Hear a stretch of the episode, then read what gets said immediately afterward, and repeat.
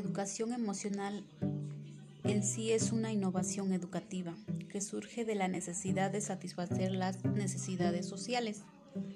La educación emocional se apoya en las teorías sobre las emociones, la teoría sobre las inteligencias múltiples, la inteligencia emocional, la psicología de la educación, las habilidades sociales, el bienestar del individuo, los aspectos que se deben potenciar mediante el desarrollo de la inteligencia emocional en el aula son la mejora de la autoestima, de las habilidades sociales, el aumento de bienestar en la vida, la eliminación de comportamientos disruptivos, la falta de asertividad, la desesperanza, la falta de motivación, etc.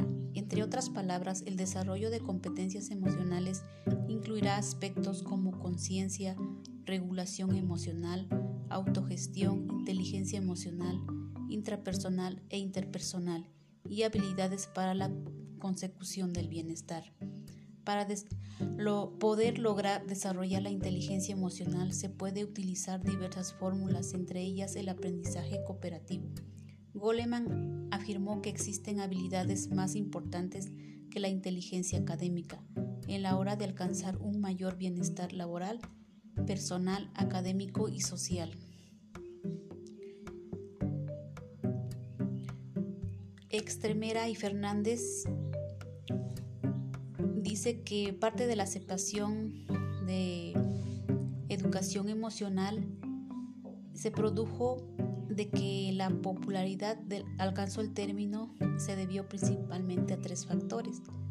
El cansancio provocado por la sobrevaloración del consciente intelectual, el desapego que presenta la sociedad en las personas que poseen un alto nivel intelectual pero carecen de habilidades sociales y emocionales, el mal uso que se hizo en el ámbito educativo de los resultados de TED y evaluaciones.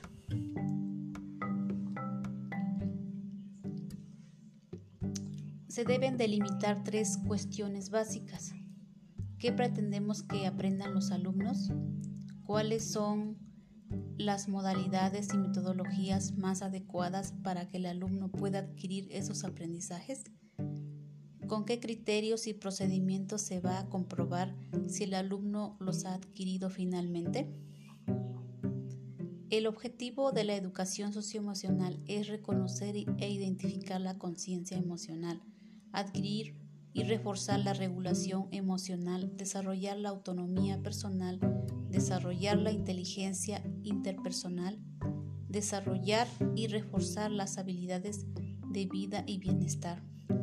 Para ello se tomará la clasificación de los métodos didácticos realizado por el autor Miguel para la definición de las actividades propuestas. El autor distingue tres bloques. El enfoque didáctico para la individualización, con propuestas didácticas como la enseñanza programada, la enseñanza modular, el aprendizaje autodirigido, la investigación y la tutoría académica. El enfoque de la socialización didáctica, con propuestas didácticas como la lección tradicional y logocéntrica, el método del caso, el método del incidente, la enseñanza por centro de interés, el seminario, la tutoría entre iguales, el grupo pequeño de trabajo y la metodología de aprendizaje cooperativo. El enfoque globalizado, con propuestas didácticas como los proyectos y la resolución de problemas. Algunas actividades para trabajar para la educación emocional de los alumnos se basan en los aspectos y características de los expertos consideran que forman parte de la inteligencia emocional, que son la conciencia emocional, la regulación emocional, la autonomía personal y la inteligencia interpersonal. Estas acciones ayudan a mejorar la autoestima, la automotivación, el autoconocimiento, la actitud positiva, la responsabilidad y la empatía. Y la toma de decisiones con responsabilidad.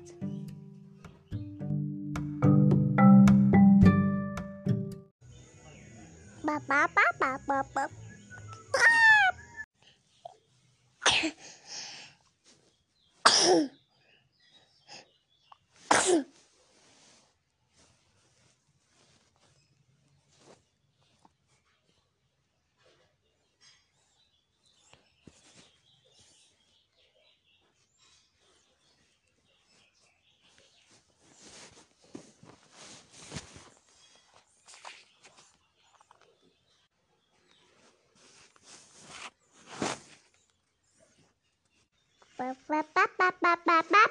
爸爸爸爸。